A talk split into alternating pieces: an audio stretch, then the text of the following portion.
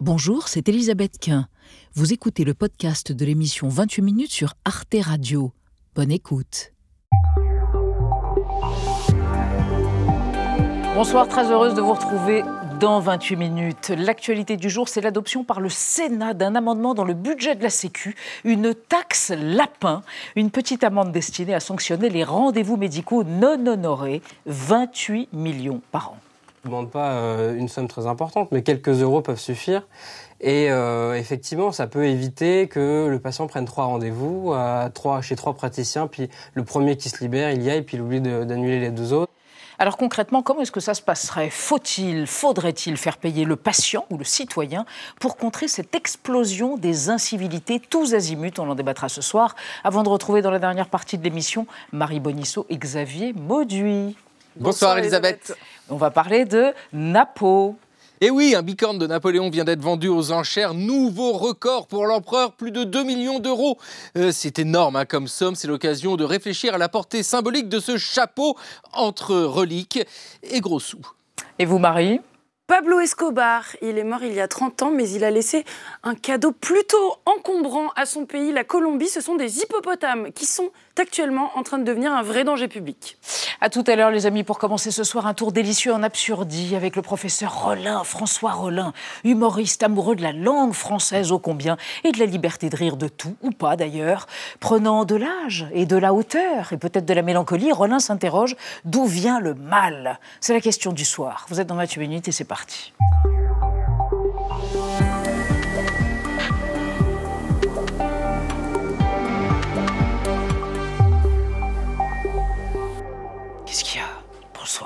Bonsoir, François Rollin. bonsoir. Je vous présente Alain Diaye et Benjamin Sportouche. Bonsoir. tous les deux. D'où vient le mal votre nouveau livre qui vient de paraître, ne me dites pas qu'il vient de là, de la pomme croquée par euh, une femme. Non, ça ne fait même pas partie des hypothèses que ah, j'explore. On n'incrimine pas les dames, n'est-ce pas, non, non, François non. Rollin D'ailleurs, vous voyez bien, il y a plusieurs pommes, donc ça indique bien que... Vous noyez le poisson et vous noyez la pomme. Pas le problème. Euh, on va revenir sur votre carrière, chanteuse, diseuse, euh, extraordinairement fertile, grâce au portrait de Gaël Legray. Et ensuite, nous allons explorer vos hypothèses sur l'origine du mal. Jouer, l'absurde, le mal, c'est la règle de trois de François Rollin. Très tôt, il a envie de passer sa vie à jouer. Né en 1953 à Malo-les-Bains, dans le département du Nord, il vit ce qu'il appelle une belle enfance ordinaire. Il aime toutes sortes de jeux, les billes, les jeux de société. Aujourd'hui encore, à propos du théâtre, de la littérature ou du cinéma, il précise Il me faut jouer pour que ce court passage sur Terre soit plus léger. Étudiant en école de commerce, il fonde le groupe de musique Chouk Chouk Nouga. Des concerts des sardines et moi j'étais pompiste dans une station-service. Selon lui, l'absurde est une liberté qu'on se donne pour emprunter des chemins de traverse. De 82 à 84, il coécrit l'émission Merci Bernard et interprète quelques sketchs comme cette parodie d'émission littéraire. Je dis 1674 Touron alors que 1661 ce n'est pas Touron. Oui, mais le problème, je vais vous dire, c'est que je devais faire la rime avec potiron, n'est-ce pas? Et alors je n'avais pas un choix infini. Hein. J'avais aileron, aviron, biberon, baron, clairon, environ, fanfaron, forgeron, macaron, marron, percheron, puceron et vigneron. Tout au long de sa carrière, il participe à de nombreux programmes cultes. Palace avec son célèbre Le Professeur Rollin a toujours quelque chose à dire. Les Guignols de l'info où il invente la boîte à coucou de Johnny, ou encore Le Grand Mezzé avec Edouard Baird et évidemment Camelot.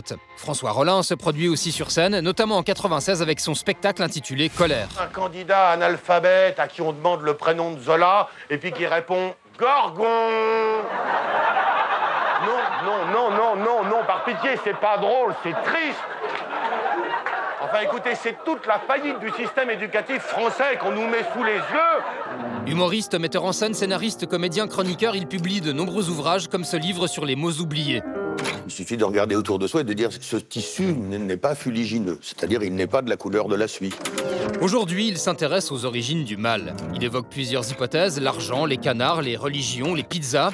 Dans le chapitre consacré à la croissance, il écrit tout le mal vient de la croissance, celle qui transforme une foule d'adorables bambins en une détestable bande de gros cons. Mais vous aviez les larmes aux yeux en vous regardant chanter il y a, il y a Ah oui, parce que oui, oui, oui, c'est. Euh, Quoi, comme le temps passe L'eau a coulé sous les ponts, oui. Mais c'est tout ça, c'est des, c'est des bons souvenirs. On le fait rarement de, de revoir son parcours. On le fait, paraît-il, un petit peu avant de mourir. Ça, c'est pas pour tout de suite.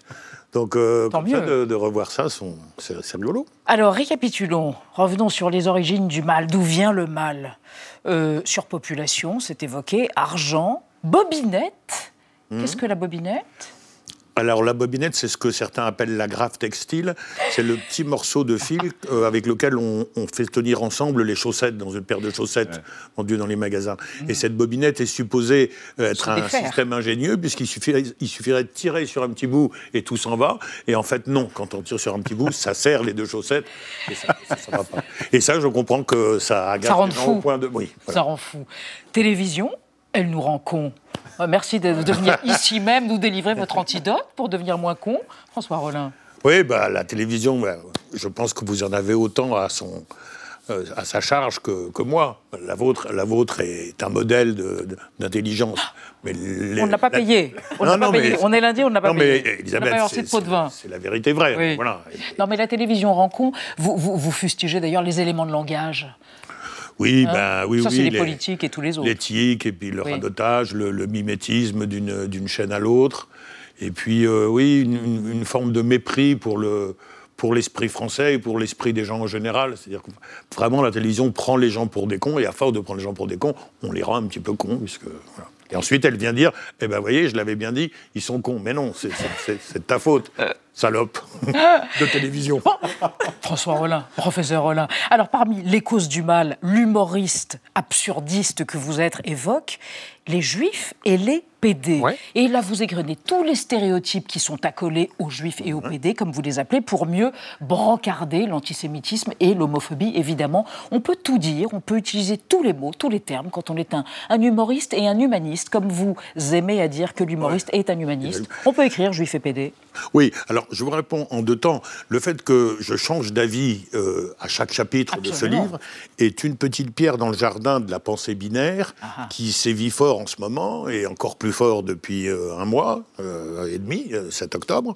Euh, et c'est vrai que là, bah, je, montre comment on peut ch- changer d'avis le temps d'une sieste et que, en réalité, certainement, la vérité ne se situe ni là ni là, mais quelque part dans le milieu, même si c'est un peu difficile de la situer.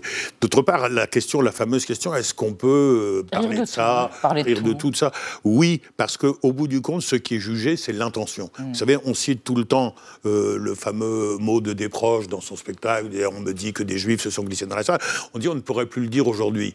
Si, euh, si, on pourrait le dire aujourd'hui, si on a la même l'âme aussi blanche que l'avait Pierre Desproges. C'est-à-dire si on n'est absolument pas suspect une seconde. Voilà.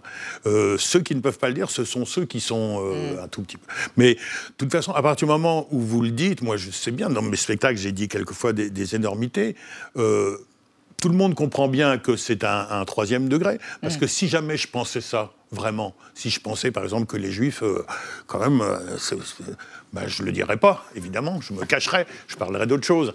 Donc c'est pour ça que quand des proches disent, euh, on me dit que des juifs sont glissés dans la salle, on comprend bien qu'il a une, une- une sympathie. euh, C'était il y a 40 ans et c'est un de vos grands maîtres avec Roland Topor, euh, Oui. Wolinski et d'autres. Benjamin. Et Alors vous faites le distinguo entre comique et humoriste. Dites-nous la différence, on aime bien.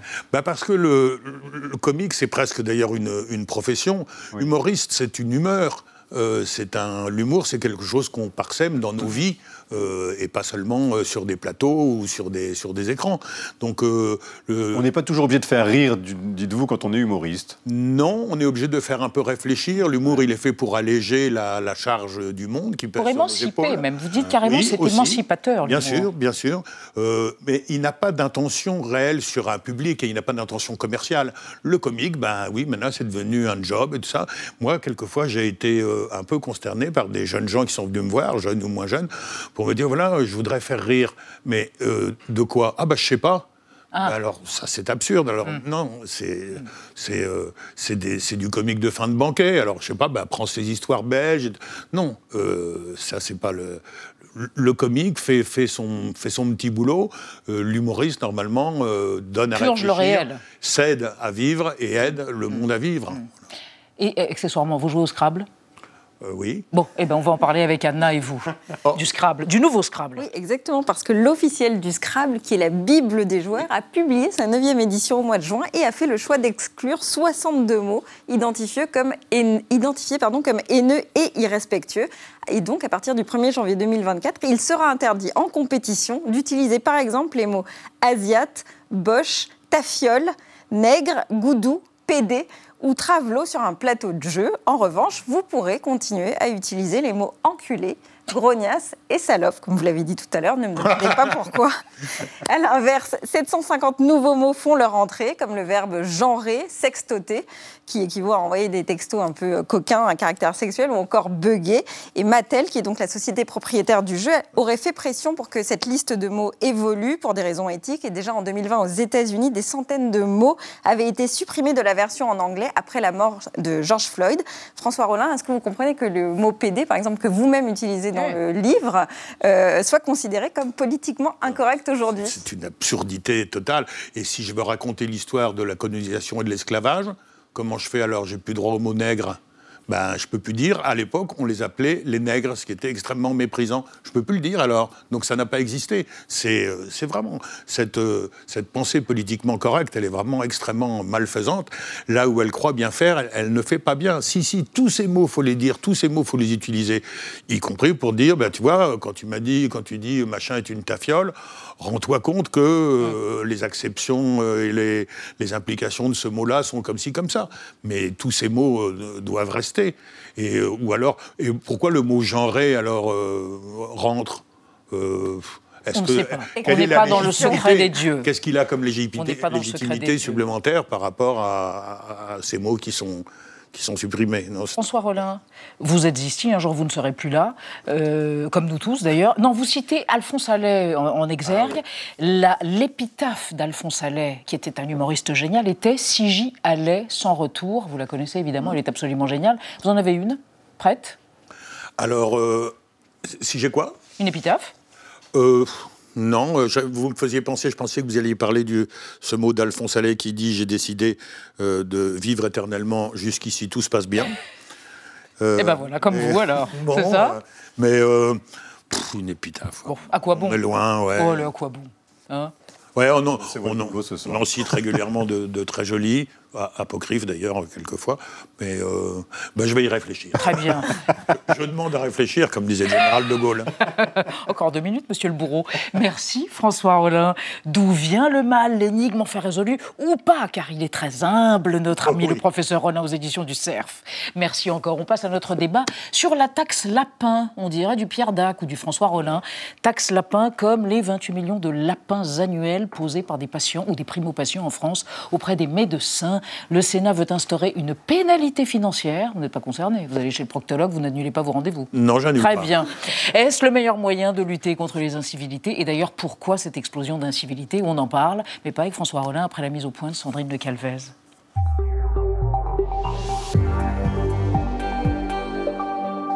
Les minutes passent et les patients n'arrivent pas. Annulation de dernière minute, oubli ou négligence, chaque année 28 millions de rendez-vous médicaux ne sont pas honorés, autant de créneaux perdus. Et encore une fois, un patient qui n'est pas venu sur le créneau de 14 heures. C'est bah, comme, je dirais, un manque de respect quand même pour les praticiens. Des praticiens exaspérés, marre de se faire poser un lapin. Quand vous ne pouvez pas aller à un rendez-vous de santé, pensez à l'annuler. En ne posant pas de lapin à votre médecin, votre rendez-vous profitera à quelqu'un. Face à l'amplification du phénomène des rendez-vous gâchés, les sénateurs ont ouvert la chasse aux poseurs de lapins. Ils ont adopté la semaine dernière le principe d'une pénalisation des patients. La taxe lapin serait en partie reversée à l'assurance maladie. Frapper le patient au portefeuille, l'idée fait son chemin. Des médecins préconisent de faire payer un acompte, comme en Allemagne, où le patient règle 5 euros lors de la prise de rendez-vous. Ne demande pas euh, une somme très importante, mais quelques euros peuvent suffire.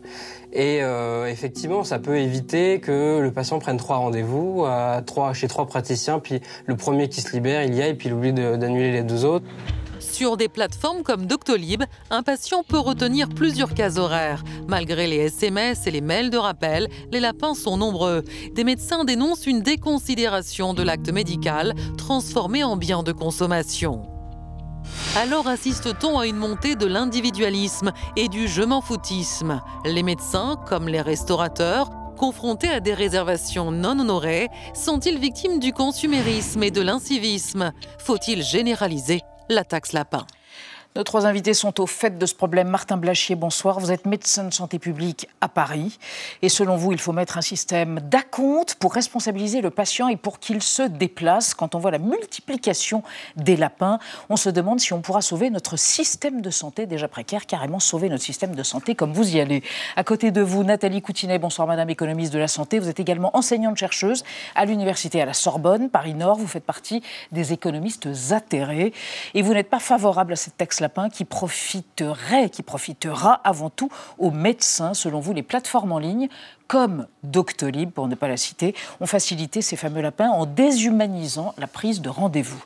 Et à côté de vous, Perrine Simon-Naoum, bonsoir, vous êtes philosophe, directrice du département philosophie de l'École normale supérieure. Votre livre Sagesse du politique, devenir des démocraties est paru aux éditions de l'Observatoire. Selon vous, la taxe lapin ne résoudra pas le problème de fond, cette déresponsabilisation des citoyens, ce je m'en foutisme, cette déliaison avec l'autre qui est propre à notre époque. Et on démarre avec, donc, eh ben, écoutez, un chiffre euh, effarant. Moins 5 rendez-vous euh, médicaux par semaine donc, donnent lieu à des absences, des lapins, donc euh, pour 40% des médecins généralistes, soit pour certains médecins, deux jours de consultation perdus par mois. Au total, toutes spécialités confondues, on arriverait donc au chiffre impressionnant de 28 millions de rendez-vous non honorés sur une année, et alors que dans le même temps, eh bien, les déserts médicaux pénalisent grand nombre de Français. Docteur Blachier, on commence avec vous sur le diagnostic. Est-ce que c'est vraiment nouveau? Est-ce que vos aînés ont déjà connu ça par le passé?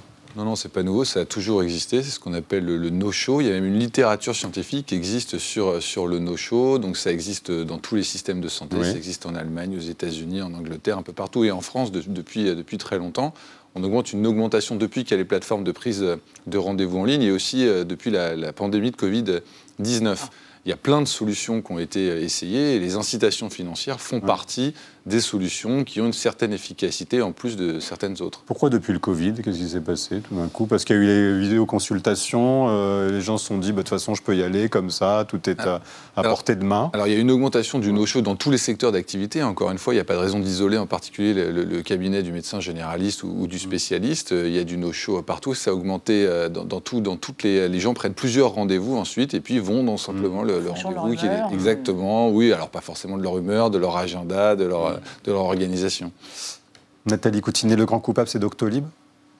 Alors déjà, les chiffres de la CNAM donnent des résultats un peu plus faibles sur les, sur les rendez-vous non honorés. Hein. On sera à 2 ou 3% par rapport à ceux dit lors, de, mmh. lors des médecins. Donc euh, bon, en tout cas, le phénomène existe, on ne va pas le nier, mais il est peut-être moins important que, que ne, le dit l'ordre des médecins.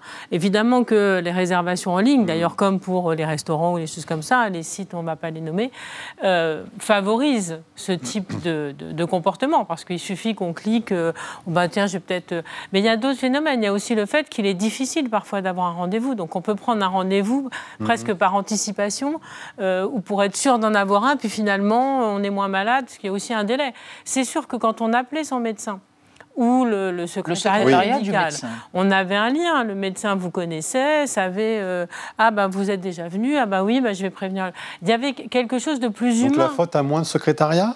Bah, C'est la faute à sans doute une sorte de déshumanisation.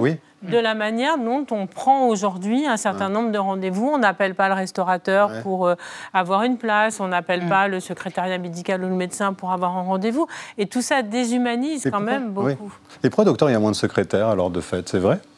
Non, mais c'est parce qu'il y a eu le développement de ces plateformes qui sont extrêmement efficaces. Hein. Je pense qu'on a fait un pas en avant quand même en pouvant réserver en ligne. Ça économise du temps. On n'arrivait pas toujours à avoir la secrétaire puisqu'elle peut n'avoir qu'une personne en ligne. En on dit que ça économise de l'argent aussi pour les médecins. du coup, ils ont délégué la fonction. La secrétaire peut faire autre chose que prendre des rendez-vous euh, parce qu'il y a plein de choses à faire. On essaie de libérer mmh. les médecins d'un travail administratif. Donc, c'est, donc ça, c'est un progrès technologique que tout le monde utilise dans le monde. Mmh. Mais du coup, il faut adapter aussi les façons de, fonctionner à ces nouvelles technologies. Perrine Simon-Naoum, euh, Doctolib, donc le numérique, euh, explique cette déliaison, cette déshumanisation. Il n'y a plus cette espèce de pacte de, de, rapport euh, humain immédiat qu'on a avec un secrétariat, où on se sent engagé d'une certaine façon quand on est patient à honorer son rendez-vous Oui, je crois que c'est ça. C'est-à-dire qu'on voit bien que tous les réseaux sociaux jouent dans le sens d'une déresponsabilisation.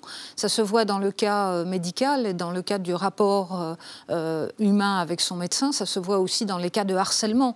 C'est-à-dire le sentiment que finalement on n'a pas d'engagement. C'est pas seulement une déliaison, c'est euh, également une, euh, une, modification des formes de l'engagement social et de l'engagement social et collectif. Mais je dirais ce qui est très intéressant, c'est de voir comment la santé depuis quelques années, depuis la pandémie notamment, nous sert un petit peu de laboratoire sur les questions de démocratie. Mmh. C'est-à-dire la manière dont finalement euh, se fait la relation entre l'individu et le collectif.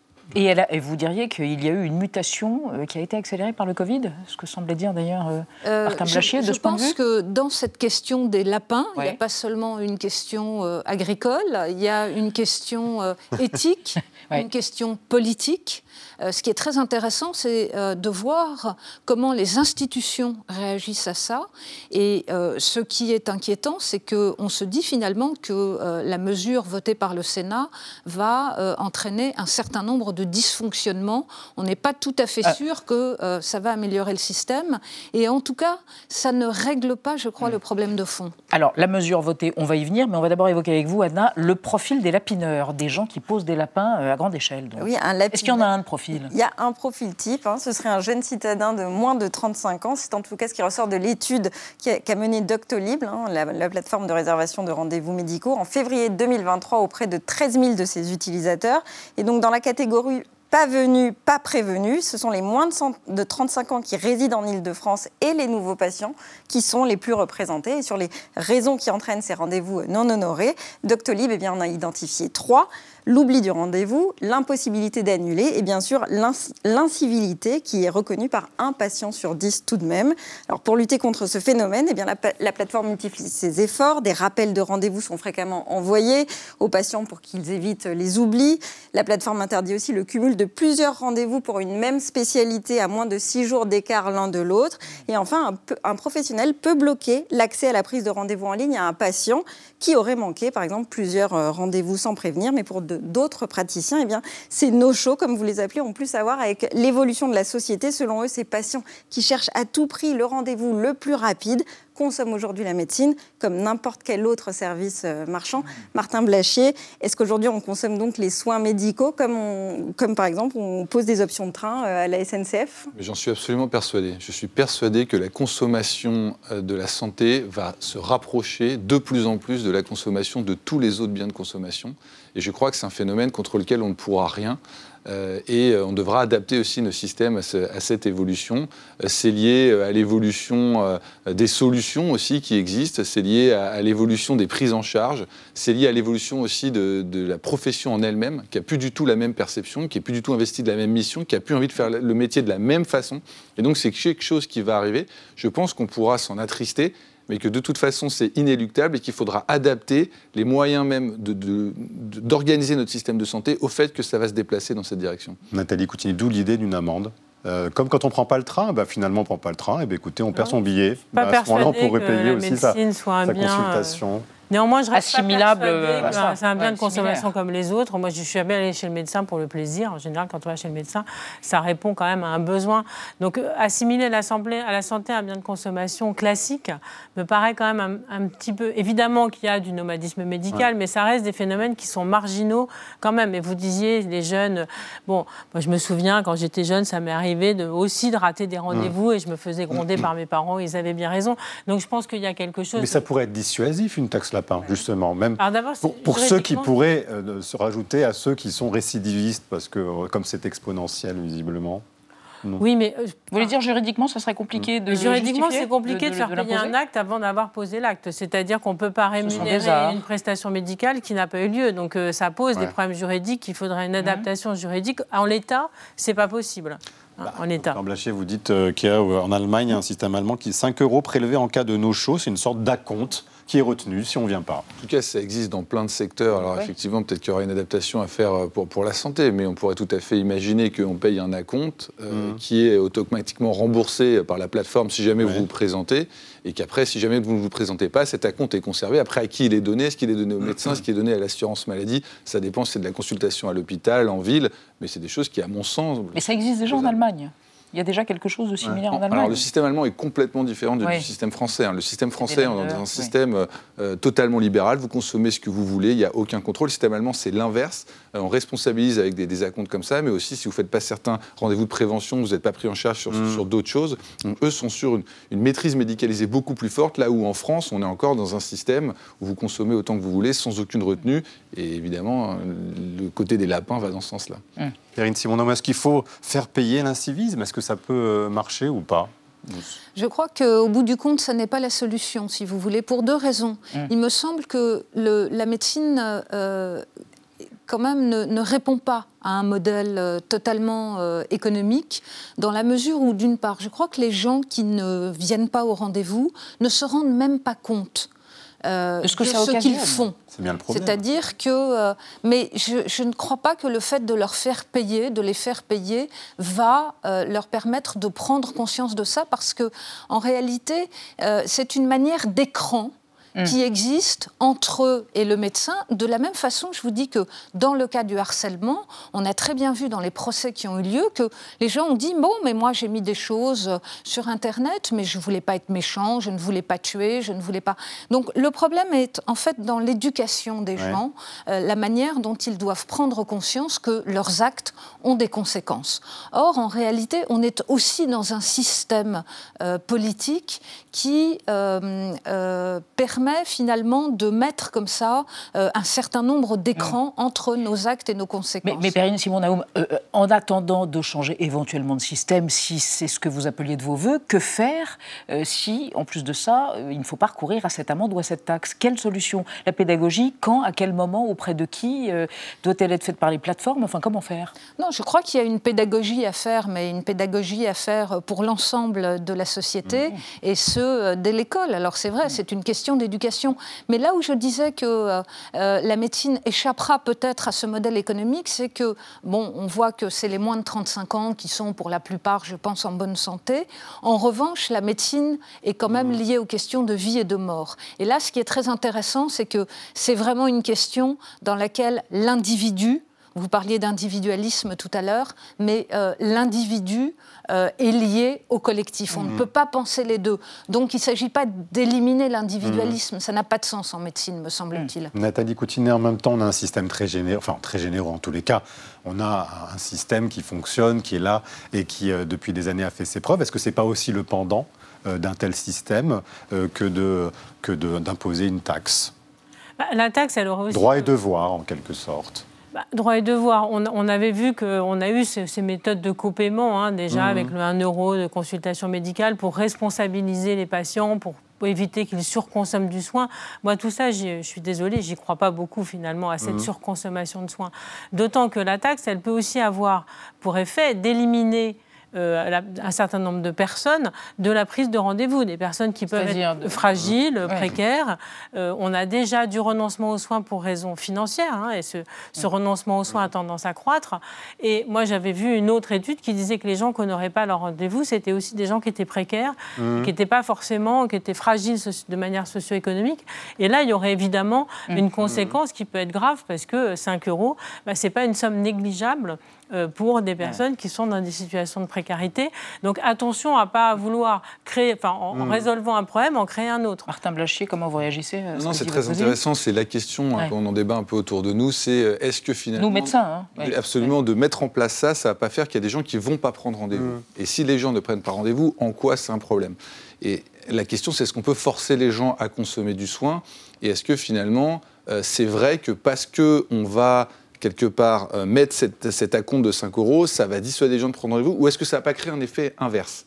Euh, il pourrait y avoir un espèce d'effet paradoxal qui fait que vous allez valoriser finalement le rendez-vous et que les gens vont prendre rendez-vous et vont avoir conscience qu'ils en ont besoin. Et je ne suis pas persuadé et, on n'a pas de données là-dessus, hein, j'ai regardé, que mettre un acompte, ça va faire qu'il y a des soins pertinents qui ne vont pas être prestés. Au contraire, ça peut peut-être dissuader un certain nombre de gens qui auraient consommé du soin et qui n'en avaient pas nécessairement euh, besoin. Par exemple, vous avez de la fièvre le matin, vous prenez rendez-vous pour le lendemain, vous n'avez plus de fièvre, bah, au lieu de ne pas annuler votre rendez-vous, vous allez l'annuler. Donc ça peut aussi avoir une espèce d'effet de régulation mm. qui soit euh, dans le sens de la pertinence plutôt que dans le sens de, euh, du plus civique au moins civique. Mm-hmm. Éviter la surconsommation de soins. Oui, il y a aussi quand même la difficulté de, trouver un médecin qui est sans doute aussi une des raisons au, fait que. Mhm. les gens peuvent prendre, peuvent être amenés à prendre un ou deux rendez-vous. Alors, comme vous disiez, c'est quand même régulé, mais au cas où, parce que bah, on sait qu'on va prendre rendez-vous, euh, on va avoir plusieurs jours pour avoir rendez-vous, et qu'entre le moment où on le prend et le moment où on y va. Alors, mais en ne l'annulant pas, en empêchant d'autres de pouvoir prendre un rendez-vous. Après, ça fabrique un cercle vicieux. c'est effectivement des questions de civisme. Alors, euh, c'est dans le domaine de la santé, mais pas seulement. On a évoqué la restauration et les restaurateurs qui pâtissent de ces, comment vous dites, des no-shows en bon français, bah, bien sûr, les lapins, quoi. Et c'est le thème de notre archive, une archive qui remonte à 2018. Un restaurateur. Les clients qui ont réservé et qui ne viennent pas, cela demande un peu d'organisation au directeur du restaurant. Allez, go, j'appelle cela. Et parfois, c'est toute la table qui leur fait faux bon. Je me permets de vous rappeler, vous aviez effectué une réservation pour deux couverts à 20h. Euh, étant donné qu'il est 20h15, je voulais confirmer votre venue. Le client ne rappellera pas. Ça, c'est une table qui ne s'est pas présentée chez nous ce soir, qui malheureusement, a priori, va rester euh, vide. On va essayer de voir si on peut la revendre à quelqu'un d'autre, mais sur le principe, on a perdu deux couverts. Et ça, c'est fréquent euh, On a une vingtaine de personnes par jour qui ne se présentent pas. Par jour. C'est énorme. Perrine Simon ça, par exemple, en plus, on l'a dit de, ce qui se passe pour les médecins, c'est quoi? C'est le symptôme d'un individualisme grandissant de notre société? On voit des villes, par exemple, qui mettent en place des plans anti-incivilité au global. Hein. Ça se passe à Cannes, ça se passe dans beaucoup de villes de France. Est-ce que c'est symptomatique d'un individualisme? Finalement, le, celui mon voisin, peu importe, ce qui m'importe, c'est moi, c'est ma pomme. Non, je ne crois pas. Je crois que, c'est, encore une fois, c'est difficile de mettre la médecine sur le même mm. plan, par mm. exemple, que, que, la restauration. Je crois que le problème n'est pas le problème de l'individualisme. Le problème, c'est le problème de l'engagement. C'est le problème du commun. Comment est-ce que nous définissions finalement cette société dont nous participons? Le fait que les gens soient individualistes peut mener à des choses qui sont tout à fait positives, c'est-à-dire euh, des engagements euh, euh, pour le monde qu'ils veulent voir advenir etc. Mais euh, le souci, c'est euh, de voir quelle est la conséquence de nos actes, de quelle manière nous impliquons les gens avec lesquels nous vivons ou euh, les gens dont nous ne pouvons pas nous faire une représentation, mais mhm. qui sont dans notre environnement, de quelle manière finalement nous organisons la vie en commun. Et finalement, ce, ce commun, c'est ce que disait la philosophe Anna Arendt, ce commun, il est avant le politique, il est antérieur au politique, c'est ça qui nous permet de faire société. Et donc, c'est, encore une fois, on revient à l'éducation. C'est ça que vous dites de manière en filigrane, quoi. C'est ça.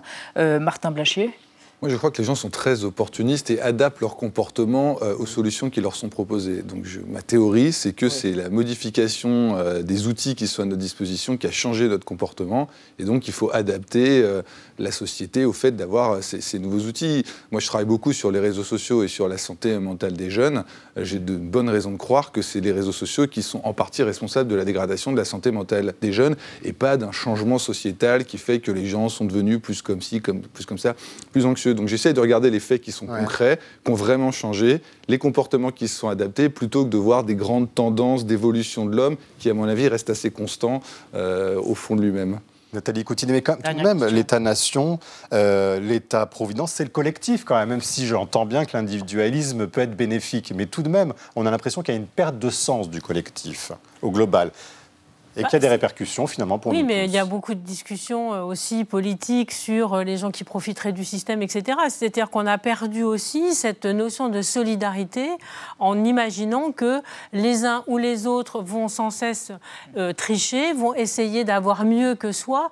Et, cette, ce discours qui est très utilisé quand même dans, dans, le discours politique est nuisible. Au contraire, la santé notamment, c'est vraiment quelque chose où on a intérêt à agir collectivement parce que quand un individu tu vas bien, bah, ça a des répercussions sur l'ensemble. Et c'est vraiment ce que les économistes appellent des externalités positives dans, Mhm. les gros mots des économistes.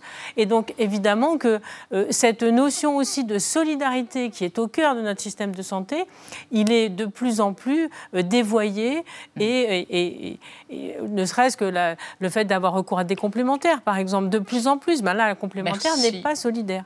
Merci Nathalie Coudin et merci à tous les trois d'avoir euh, accepté de débattre autour de la taxe lapin, mais aussi du bien commun de manière plus générale et de la nécessité de le protéger, notre bien commun. On reste dans l'actualité avec euh, Marie Bonisseau Xavier Maudieu. On va évoquer Napoléon qui est, ah bah oui, est au cœur de l'actualité. Par la tête, son biopic sort après-demain et par les cornes, à travers son bicorne qui a été vendu hier une fortune. On évoquera aussi les hippopotames de Pablo Escobar en Colombie qui filent un mauvais coton. Mais d'abord, les mots vedettes de l'actualité repérés par Thibault Noll ce soir. Shein, marque chinoise d'ultra, ultra fast fashion qui est dans le collimateur de l'OCDE et de quelques députés, c'est entendu. La marque Chine. Le géant chinois Shein. On va parler non pas de prêt-à-porter, mais presque de prêt à jeter. On va parler de Chine. Qu'est-ce que ça veut dire? Exactement ce que ça dit. Merci de m'en dire un peu plus. Entendu. La vie secrète des mots vedettes.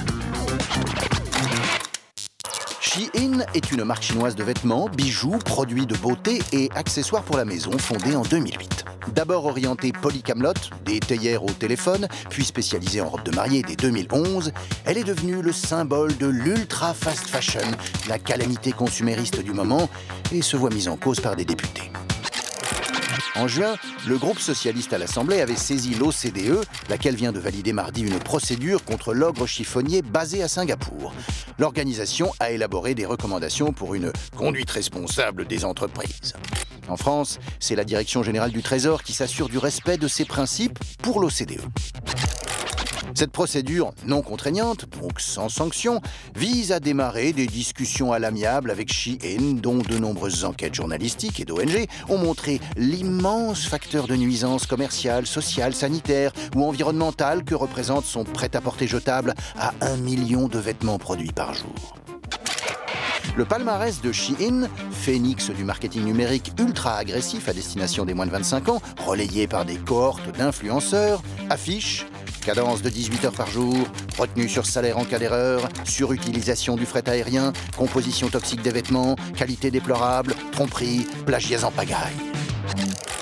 Cette merveille d'insociabilité, qui émet par ailleurs 20 000 tonnes de CO2 par jour et se gave de coton du Xinjiang, patrie des Ouïghours malmenée par la Chine, veut désormais entrer en bourse aux États-Unis et lever 90 milliards de dollars.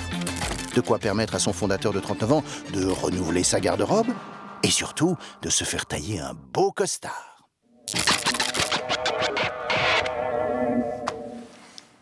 Thibault toujours l'œil. Bonsoir Marie. Bonsoir. Bonsoir Monsieur Mauduit. Bonsoir Elisabeth. C'est votre euh, moment. le moment N comme Napoléon. Hein eh ben, dites donc, dans deux jours, c'est quand c'est mercredi, la Oui. sortie du biopic Le Napoléon de Ridley Scott avec Joaquin Phoenix, qui joue moins bien que vous. mais Enfin, c'est quand même lui qui a eu le rôle, mon vieux. Et Napoléon, un bicorne. Un de ces bicornes vendus aux enchères hier. Ça a fait un record à Fontainebleau, près de 2 millions d'euros. Alors, record, on ne sait pas. Bon, c'est pas ça dont on va parler. hein, c'est de tous ces bicornes. Mais de tous ces bicornes en 1826. Voilà déjà 5 ans que Napoléon est mort, exilé sur son île de Sainte-Hélène, quand le baron de Steuben décide de peindre la vie de l'empereur par son chapeau. Résumé à son chapeau, huit chapeaux, huit épisodes de la vie de Napoléon, du général de la Révolution à l'empereur jusqu'à la chute, le chapeau qui se renverse. C'est dire combien ce célèbre bicorne, c'est la synthèse de l'épopée Et vous arrêtez de bomber le torse quand vous parlez de Napoléon, mon gars. Bon, alors, il n'y a pas eu qu'un chapeau. Non, non, non, il y en a plein, on estime à 120.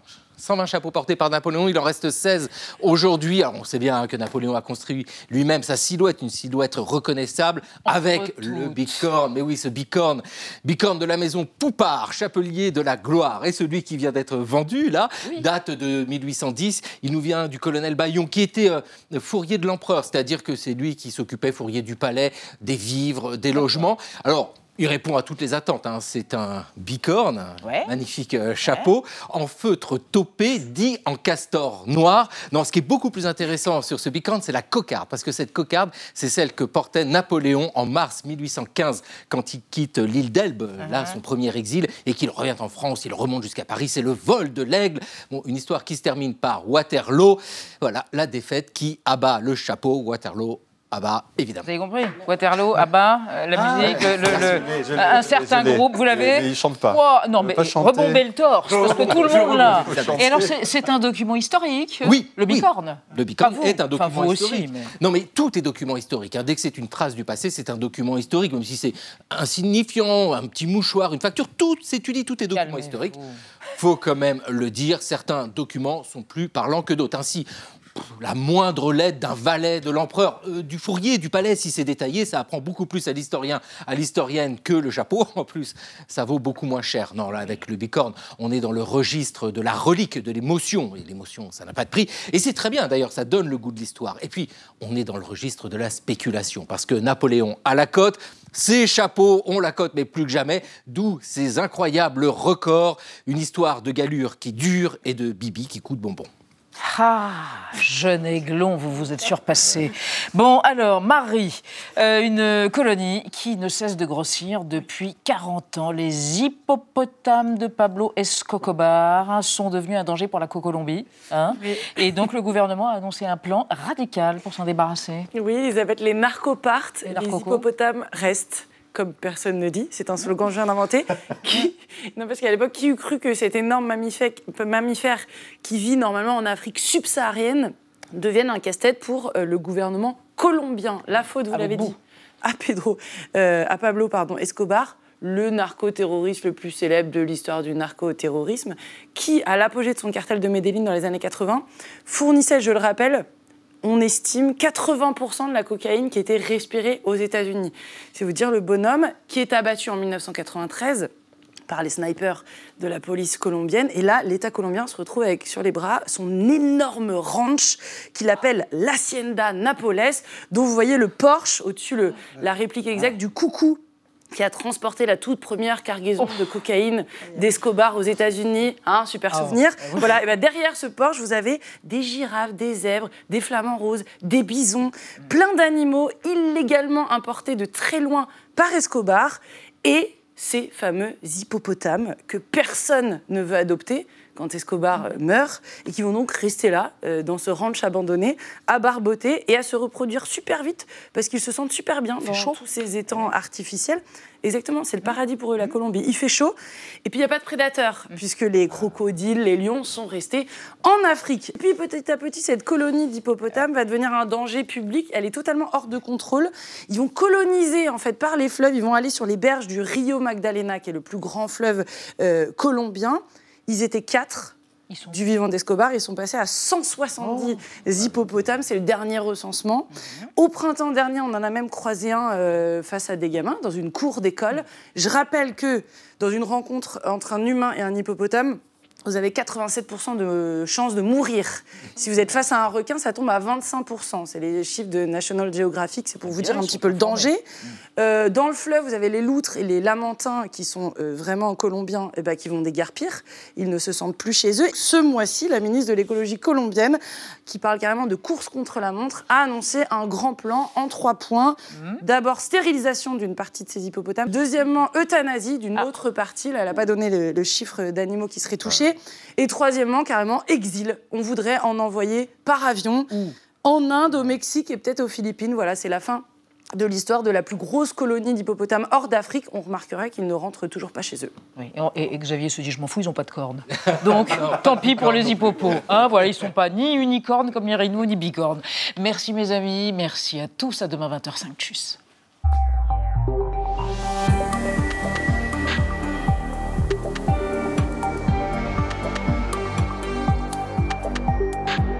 Retrouvez le podcast de 28 minutes sur toutes les plateformes de podcast et sur arteradio.com. Et pour soutenir l'émission, abonnez-vous, commentez, critiquez, mettez des étoiles et partagez le podcast avec vos proches.